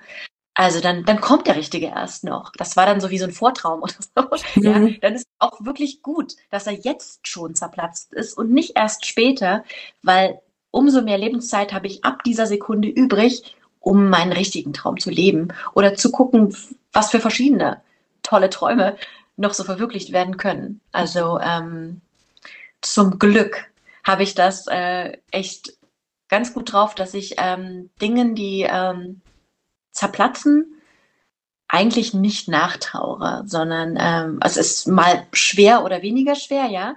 Und ähm, ich bin auch dann mal traurig über Dinge, aber ich traure dem Geschehen nicht nach. Also ich bin dann auf jeden Fall ähm, eigentlich dankbar, dass es rechtzeitig geplatzt ist und ich dann ähm, das verstanden habe, dass es weitergeht. Mhm. Ja. Ich glaube auch gerade das Thema Ehe ist halt auch so sozialisiert in uns drin. Da habe ich mich in deinen Worten total wiedergefunden. Also auch als das bei mir damals war, da war ich noch keine 30, ähm, mhm. habe ich dann auch festgestellt, dass ich diesen Traum haben wollte, unabhängig mit was er gefüllt ist. Das klingt jetzt total negativ, aber ich war nicht so, also wenn man so einen Traum hat und nicht so wirklich alle, alle Punkte richtig bedenkt, dann wird das sowieso nichts. Und dieser Traum Mama, Papa, Kind, den hatte ich auch und so war ich auch sozialisiert und das macht man einfach so. Und dann habe ich meinen mein Ex-Mann damals kennengelernt und dann ist dieser Traum geplatzt und erst dann habe ich realisiert, dass nicht alle Eckpunkte korrekt waren. Also dass eben die mhm. Beziehung zwar gut war, aber dass die eben nicht ehetauglich war zum Beispiel. Das gibt's ja einfach so. Und, ja. und dann mit diesem Stigma zu leben, du bist geschieden, habe ich mich am Anfang auch schwer getan, weil das bei mir zum Beispiel immer ausgelöst hat, du hast es nicht drauf. Weißt du, du hast es nicht mhm. geschafft. Du bist jetzt also diejenige, die geschieden ist. Und ich war in meinem Umfeld die erste und ich weiß gar nicht, ob mittlerweile immer noch die einzige, die das so gemacht hat und die das dann auch offen gesagt hat, das funktioniert nicht und so. Da ist ja auch viel, viel Klischee so dran und sich davon so zu befreien, das fand ich damals auch, wie du gesagt hast, sehr anstrengend, aber rückblickend alles gut gelaufen, kein Ding. Und ich habe jetzt für mich eben gelernt, immer zu überprüfen, ist der Traum, den ich habe, wirklich meiner? Oder mhm. ist es ein Traum, den ich habe, weil ich von anderen höre, dass das gut wäre? Ja. Oder ja. ist es sogar ein Traum, den ich glaube machen zu müssen, weil andere sich das nicht trauen? Weißt du, wie ich meine? Ja, ja, absolut. Mhm. Und das ist schon auch so ein Gewinn, den ich aus meiner Geschichte zum Beispiel mitnehme, wo ich sage, okay, neben, neben der guten Zeit, die ja auch da war und neben unserem Kind, ähm, ist das eben das, wo ich sage, das hätte ich in dieser Intensität gar nicht so gelernt und profitiere jetzt aber immer noch von dieser Erfahrung. Also im Guten, weil ich auch glaube, dass jede Erfahrung nicht nur schlecht ist, also wenn sie schlecht ist, sondern dass da immer mhm. auch was Gutes dabei ist. Und ich glaube, man mhm. darf auch nicht vergessen, diese andere Seite zumindest mal anzugucken. Und mal ein bisschen mhm. reinführen, auch wenn es noch schmerzt, dann, dann legt man es zur Seite, aber es gibt ja immer diese zwei Geschichten. Und ich glaube auch, so wie du gesagt hast, wenn ein Traum geplatzt ist, wie so ein Luftballon, dann kann man ja wirklich gucken, was kommt denn jetzt eigentlich oder was will ich denn? Oder man ist achtsamer mit dem, was einem entgegenkommt oder es ist ja immer für was gut.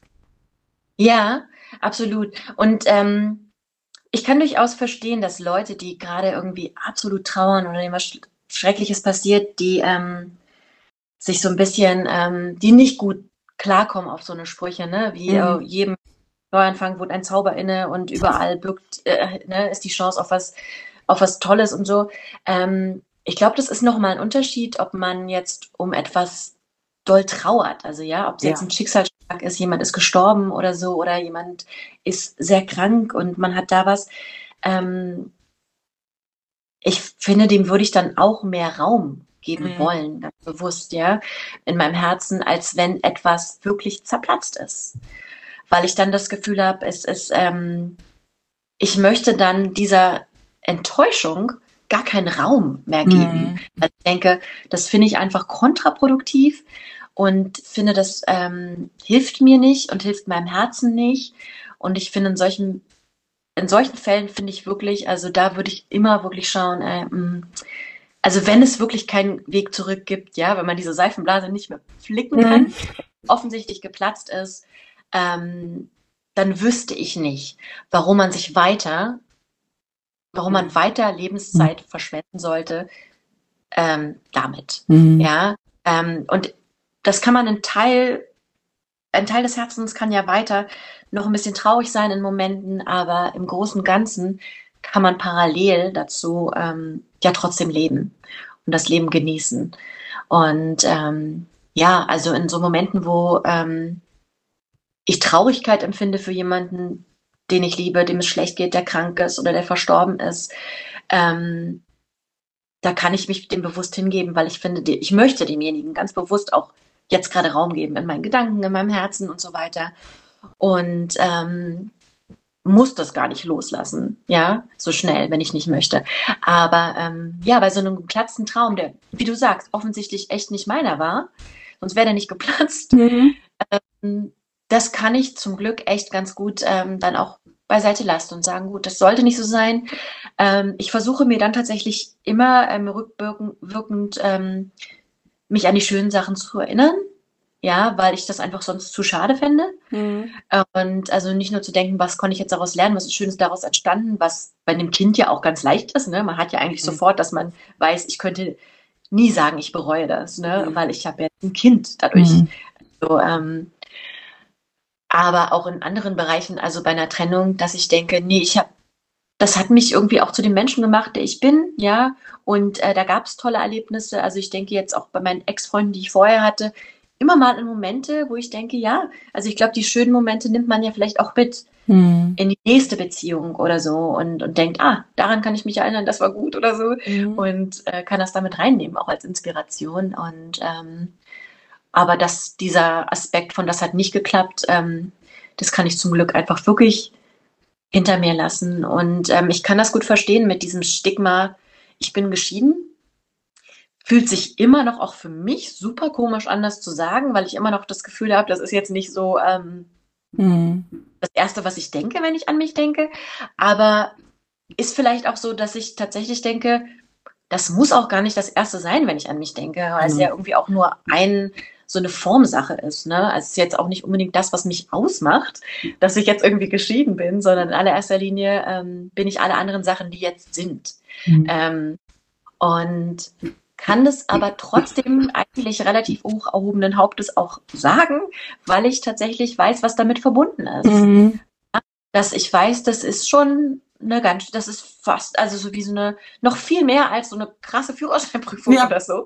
Über, wo man es erstmal, also jeder, der das hinter sich hat, weiß, was damit auch verbunden ist. Also das ist schon auch ähm, nicht ohne, das erstmal hinzukriegen, alles, ähm, dass ich finde, da kann man auch echt stolz darauf sein, dass man es geschafft hat. Ja, auf jeden Fall. Ähm, ähm, auch wenn ich jetzt nicht zu denen gehöre, die danach so eine krasse Party geschmissen hat. Hier in den USA ist man ja gut mit, es gibt ja alles an Partyaccessoires. Ja, du kannst ja hier in den Partyladen gehen und findest äh, Divorce-Party-Ballons und so. Das habe ich nicht gemacht, weil ich das irgendwie doch nicht so angemessen fand.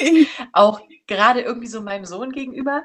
Aber ähm, auch wenn er nicht dabei gewesen wäre, irgendwie dachte ich, nee, das finde ich irgendwie nicht so richtig angemessen. Aber weil es doch auch irgendwie traurig ist, dass hier was, ne, man was hinter sich lässt. Aber ähm, ich kann es jetzt besser nachvollziehen, warum das Leute machen, ne? weil das mhm. echt schon so, boah, Kraft echt so, mhm. ja, und auch echt eine Befreiung ist, wenn das dann durch ist, auch wenn das dann ganz zum Schluss noch so eine Formsache ist, aber irgendwie ist es ja auch einfach ein Kapitel, was man dann irgendwann abgeschlossen haben mhm. möchte. Mhm. Und ähm, ja, nee, ich finde das, also, und das ist ja auch wieder was genauso wie mit dem Auswandern. Du kennst es ja wahrscheinlich auch. Je mehr man erlebt in seinem Leben, desto mehr ähm, empfindet, also entwickelt man ja auch ähm, eine Offenheit und eine Toleranz anderen Menschen gegenüber, eine ja. Empathie. Ne? Also genauso wie ich jetzt Migranten in Deutschland noch besser verstehen kann als vorher, mhm. konnte ich immer schon ganz gut, aber jetzt auf jeden Fall noch besser äh, geht es mir jetzt, wenn ich höre, jemand ist alleinerziehend oder geschieden. Ne? Ja. Ich stelle dann selber fest, dass ich anscheinend Vorurteile hatte, mhm. wenn auch ungewollt vielleicht, hatte ich sie irgendwie und ähm, da stolpere ich jetzt richtig rüber und ähm, überdenke das jetzt und denke jetzt krass, ja, die, die Gründe sind so unfassbar vielfältig. Ähm, ja. Mhm, das stimmt. Man wird mit seinen eigenen Vorurteilen ein bisschen konfrontiert, geht mir ähnlich wie dir. Ich mhm. musste jetzt nur so dran denken bei dem Thema Scheidung. Ich musste dann irgendwelche Anträge ausfüllen für Ämter und dann gibt's ja immer ja. diese kleinen Kästchen. Und das geht ja von Single über verheiratet, ja. über, dann kommt schon verwitwet, also verwitwet ist noch vor, dann kommt über ja. getrennt Leben seit, oder das da, und ganz hinten ist ja erst geschieden. Und dann habe ich immer gedacht, Wahnsinn, du hast jetzt alles, also bist du verwitwet, hast du jetzt alles durch? Und für mich zum Beispiel war damals dann so dieses, ob du jemals vorne wieder anfängst, weil Single werde ich ja nie wieder sein, weil ich ja mein Kind habe. Also ich habe mich, das ist auch ganz spannend, ich habe mich dann nie wieder als Single gesehen, weil ich immer dachte, ich habe doch das Kind. Obwohl mhm. ich ja eine Zeit lang keinen Partner hatte, ne? Auch ganz mhm. spannend. Mhm. Und, ähm, das fand ich irgendwie ganz schön. Also alleine dieses Formular, das sehe ich immer noch so vor mir, wo ich da mit dem okay, da hinten musst du dein Kreuz machen. Das hat schon auch was gemacht. Und da habe ich auch gemerkt, wie, wie offen geht man mit diesem Thema um und wie, wie wird das thematisiert? Wird das überhaupt thematisiert? Also ich habe dann auch am Anfang nicht drüber gesprochen, weil ich mich, weil da auch Scham war, ne? So dieses, ich hab's, diesen Traum und ich hab's nicht geschafft und andere sind aber glücklich verheiratet und ich habe dann aber gesagt, das wird ja alles nix, ich gehe. Und erst später habe ich erkannt, dass nur weil jemand verheiratet ist, nicht automatisch glücklich ist und nur weil nee, jemand verheiratet ja. ist, nicht unbedingt heißt, dass er nicht lieber sich scheiden lassen würde, aber dann andere Gründe so dagegen sprechen. Und das ist auch ganz spannend, weil man da, so wie du auch sagst, wirklich offener und auch toleranter so wird. Also dass die Leute dann auch so sein zu lassen, so wie es dann eben ist. Ne? Und ich habe da eben auch kein Problem damit zu sagen, ja, es ist eben wie es ist war für eine Zeit gut, aber am Ende wollte ich was anderes und dann musste ich eben für mich ein, ein, einhergehen, ne, so gesprochen. Mhm. Und ähm, mhm. was du auch nochmal zu den Träumen gesagt hast, ich empfinde geplatzte Träume, also wenn jetzt jemand, also wenn ich nur passiv an den Träumen beteiligt bin, so wie jemand ist krank oder ne, also diese Geschichte, mhm. wo ich gar keinen Einfluss ja. habe, das muss ich ja einfach aushalten. Habe ich ja nur die Wahl auszuhalten oder ich gehe halt. Aber ich glaube immer, und das ist immer das, wo ich denn auch so für, für einstehe und auch laut ausspreche. Aber wenn so ein Traum geplatzt ist, egal ob jetzt eine Ehe oder man will ins Ausland und das klappt nicht oder man ist im Ausland, muss früher zurück oder was auch immer, ne? Dann denke ich immer, du hast so viel Energie, das neu entscheiden zu dürfen und was Neues daraus ja. zu kreieren, ja. dass ich dann nicht verstehe, also das verstehe ich wirklich nicht, warum man sich dann an dem alten, wie so einem Titanic-Schiff krampfhaft festhält, wo man doch weiß, das ist jetzt durch. Du, du bist mhm. jetzt weg aus China, du kannst nicht zurück. Das geht nicht. Mhm. Mach was anderes mit der Energie. Statt mhm. zu sagen, ich würde aber so gerne zurück. Geht nicht. So. Also, ja, ich glaube, das ist auch ein Thema, geplatzte Träume, was eben auch nicht besprochen wird und auch nicht in der Öffentlichkeit, weil man ja nur sieht, alle verwirklichen das und alle kommen dahin und man erfährt immer nur, wie erreichst du das und keiner sagt ja, was bedeutet es aber, wenn das nicht klappt? Dann ist es ja nicht schlimm. Dann macht man was anderes so. Ich glaube, diese Flexibilität wird nicht so im Außen dargestellt. Und deswegen tun wir uns schwer mhm. damit. Oder? Ja, also beziehungsweise ich glaube, vielleicht braucht das einfach ähm, ja noch mehr Aufmerksamkeit, wie, also ich hatte Glück, dass ich das echt irgendwie so auch in meinem Freundeskreis und so erfahren habe oder auch manchmal von Älteren, die mir gesagt haben, boah, wie mutig auch und so. Hm. Ja, also ich hatte das tatsächlich so eine Anerkennung und Wertschätzung auch von vielen Seiten, dass ich das gemacht habe. Ähm, und ich glaube, ja, vielleicht braucht das einfach mehr Aufmerksamkeit oder nochmal irgendwie, dass man da guckt, woher kommen diese Vorurteile. Ähm, dass man nicht denkt, da ist was gescheitert, sondern mhm. da hatte jemand den Mut zu sagen, ich will was anderes. Ja, das ist vielleicht, äh, und es muss ja auch vielleicht nicht irgendwie das, was nicht äh, geklappt hat, muss ja auch nicht das Allerschlechteste vom Allerschlechtesten gewesen sein, ja. Es mhm. reicht ja auch, dass man sich, dass jemand vielleicht einfach sich entscheidet, ähm, es ist trotzdem nicht, es ist ja mein Leben und ich kann ja für mich selber entscheiden, es ist nicht das, was ich will. Es reicht mir nicht. Mhm. Ja? Da ist, ich glaube, da wartet noch mehr Glück auf mich. Oder ähm, ich bin nicht hundertprozentig glücklich. Und man darf ja auch nicht vergessen, man gibt ja dem anderen damit auch die Möglichkeit, ja, ja. noch hundertprozentige Glück zu finden, indem man ihn dann einfach loslässt, weil man nicht fälschlicherweise an der Seite ist, obwohl man die ganze Zeit das Gefühl hat, es passt nicht. Also ähm, ich glaube, dieses immer mal auch ähm, loslassen, etwas, was nicht passt, ist ja, glaube ich, was sehr Gesundes. Also dass man ja. sich einfach ähm, ja von, von guten Dingen umgibt und ähm, ich glaube, das ist einfach auch wichtig, wenn man langfristig gesund bleiben möchte, wenn man ein langes, erfülltes Leben haben möchte. Ähm, ja, dass man sich, ähm, dass man schon guckt, äh, wo ist mein Glück, ähm, wo kann ich mich wohlfühlen, wo kann ich ich sein, ja, wo werde ich geliebt und wahrgenommen und, ähm, und nicht nur so ausharren. Also das mhm. fällt mir natürlich im Vergleich dann einfach auch mehr auf. Also jetzt, dass ich ähm, gar nicht denke, ach, wow, die, also ich denke, wow, wenn ich ganz tolle, glückliche Pärchen sehe, die ich jetzt äh, interessanterweise viel mehr kennenlerne als vorher, ähm, dass ich denke, wow, das ist ja toll, ja. Was für ein Geschenk, dass ihr euch über so eine lange Zeit habt. Aber ich merke auch einfach, was für unfassbar viele ähm, schlechte Beziehungen es gibt. Ja. Wo ich dann denke, ähm, eigentlich, ich wünschte euch, hm. ihr würdet, ähm, ihr würdet das vielleicht einfach lassen und euch beiden die Möglichkeit geben, einfach, ja, ein schöneres Leben zu führen. Also ich meine, jeder ist ja, kann das ja machen, wie er möchte mit seinem Leben. Aber ähm, auch da denke ich wieder, was wir am Anfang gesagt haben, dass es vielleicht ein Geschenk ist oder eine Gabe, die vielleicht auch nicht jeder kann, es zu erkennen ja. oder ähm, das zuzulassen, dass es diese Option gibt, genauso wie ich einen Moment gebraucht habe, zuzulassen, es gibt diese Option, dieses neue Bild. Mhm. Ich kann auch einfach gehen, ja, und ein neues Bild kreieren. Und ja. ähm, ja. glaube, dass das ähm, sich nicht jeder so vorstellen kann. Ähm, und es natürlich auch ein bisschen Kraft verbunden ist. Aber ich kann nur sagen, für mich, ich habe wirklich sofort gemerkt, mit diesem ähm, Loslassen, dass ich auch wirklich gemerkt habe, wie unfassbar viel Kraft ich zurückbekommen habe ja. sofort. Dass irgendwie dieses, dieses tägliche, ähm, da ist so ein kleiner Schatten, ja. ja, über mir, so eine kleine graue Wolke und auch auf meinem Herzen vielleicht. Und die war dann weg. Und dadurch sind die ganzen Hindernisse, die da kommen, einfach trotzdem einfach schaffbar. Also weil dieses tägliche, oh, ich bin nicht so ganz ich selbst, das gefällt mir nicht, oder auch Streit, mhm. ähm, den wir nicht brauchen. Also ich merke auch so diese vielen Glaubenssätze, die, glaube ich, immer so verbreitet werden. Wahrscheinlich auch, weil man sich vielleicht so ein bisschen anschummeln möchte mhm. selbst, ja, dass ja. gesagt wird, ja, so Streit ist ja okay in der Beziehung und so. Und ich, also ich finde für mich, brauche ich nicht. Ja. ja?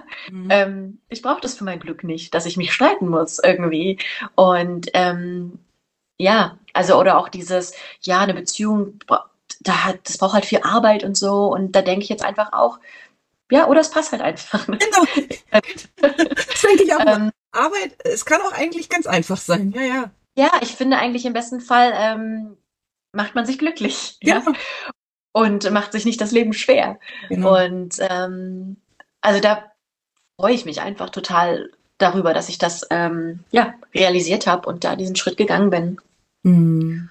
Und ähm, ja, zum klar, da ist halt einfach was zerplatzt, wie du gesagt hast. Aber was ich ganz bewusst in der Zeit gelernt habe, ich glaube, vorher habe ich es un unbewusst gemacht, aber in der Zeit habe ich das so richtig als Bild vor mir gesehen, ähm, dass es total möglich ist und auch total ähm, okay ist, verschiedene Gefühle gleichzeitig zu haben.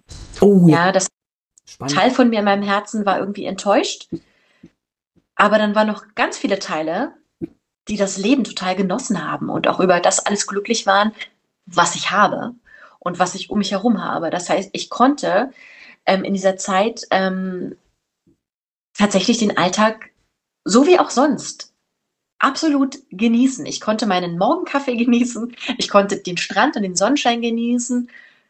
Und gleichzeitig war ein Teil meines Herzens vielleicht wütend und enttäuscht und traurig, aber es geht gleichzeitig um dich. Es muss nicht, ähm, man muss nicht rumlaufen mit einem traurigen Gesicht, wenn man nicht will. Ja, also man darf gleichzeitig das Leben genießen. Also genauso wie ich glaube, man darf traurig sein, dass jemand gestorben ist aber wenn man kann und es sich gut anfühlt, kann man gleichzeitig auch dankbar sein, dass man lebt und dass ganz viel gut ist. Und das habe ich ganz bewusst in der Zeit gelernt. Und das war irgendwie ein, ein, schönes Gefühl, dass ich dachte, das ist ein Teil von mir. Und immer mal zwischendurch nehme ich mir auch Zeit, bewusst oder unbewusst, darüber nachzudenken, das zu verarbeiten. Geht ja zum Teil auch automatisch. Oder zwischendurch kommt vielleicht ein trauriger Film, dann kommen die Tränen raus oder ein trauriges Lied. Das kommt dann automatisch, auch heilsam und gut.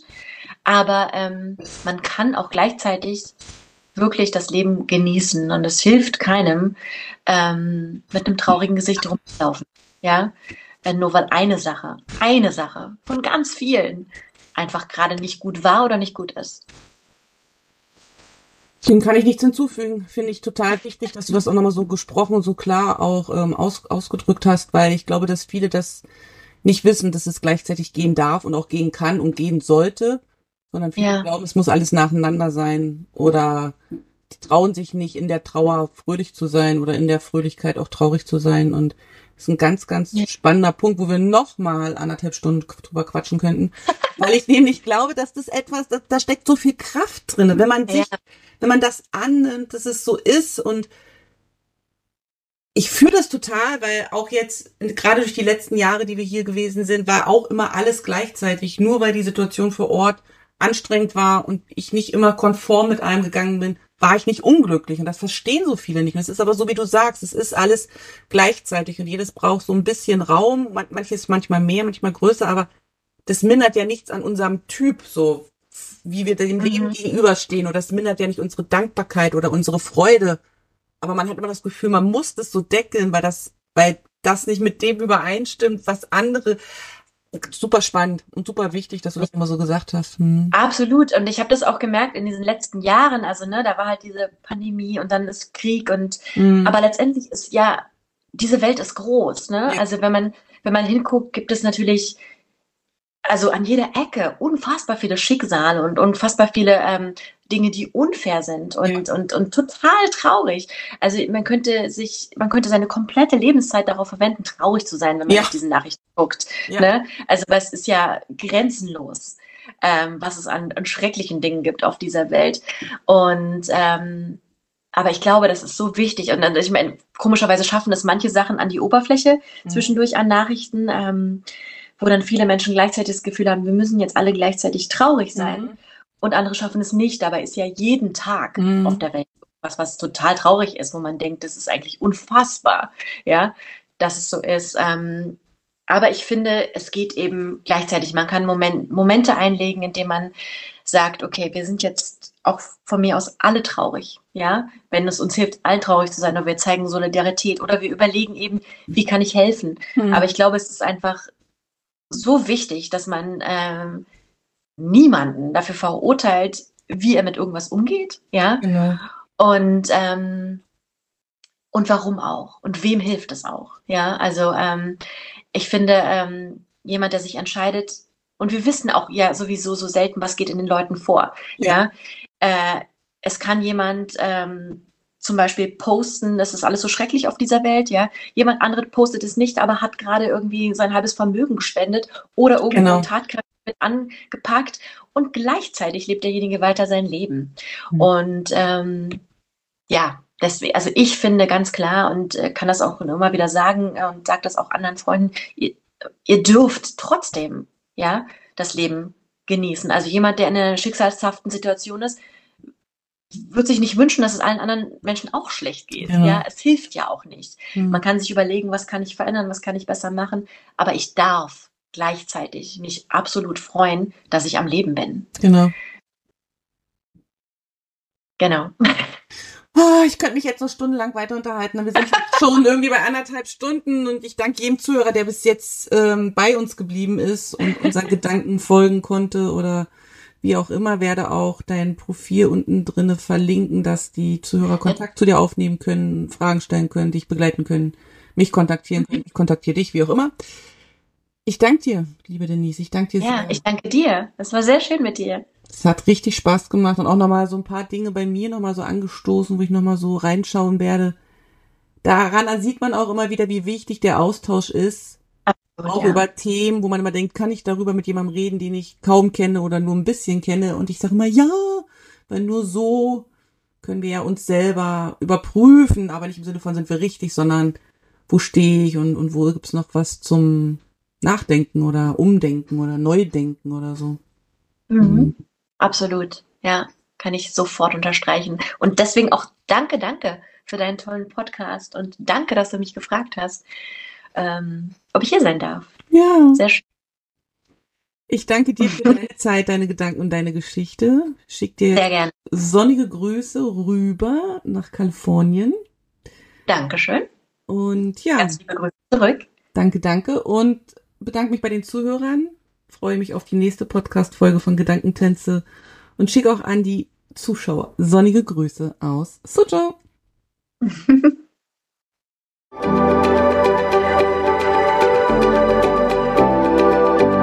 Vielen Dank, dass du heute mit dabei warst. Ich hoffe, du hattest eine gute Zeit hier und ich freue mich, wenn du den Podcast abonnierst, kommentierst und weiterempfiehlst.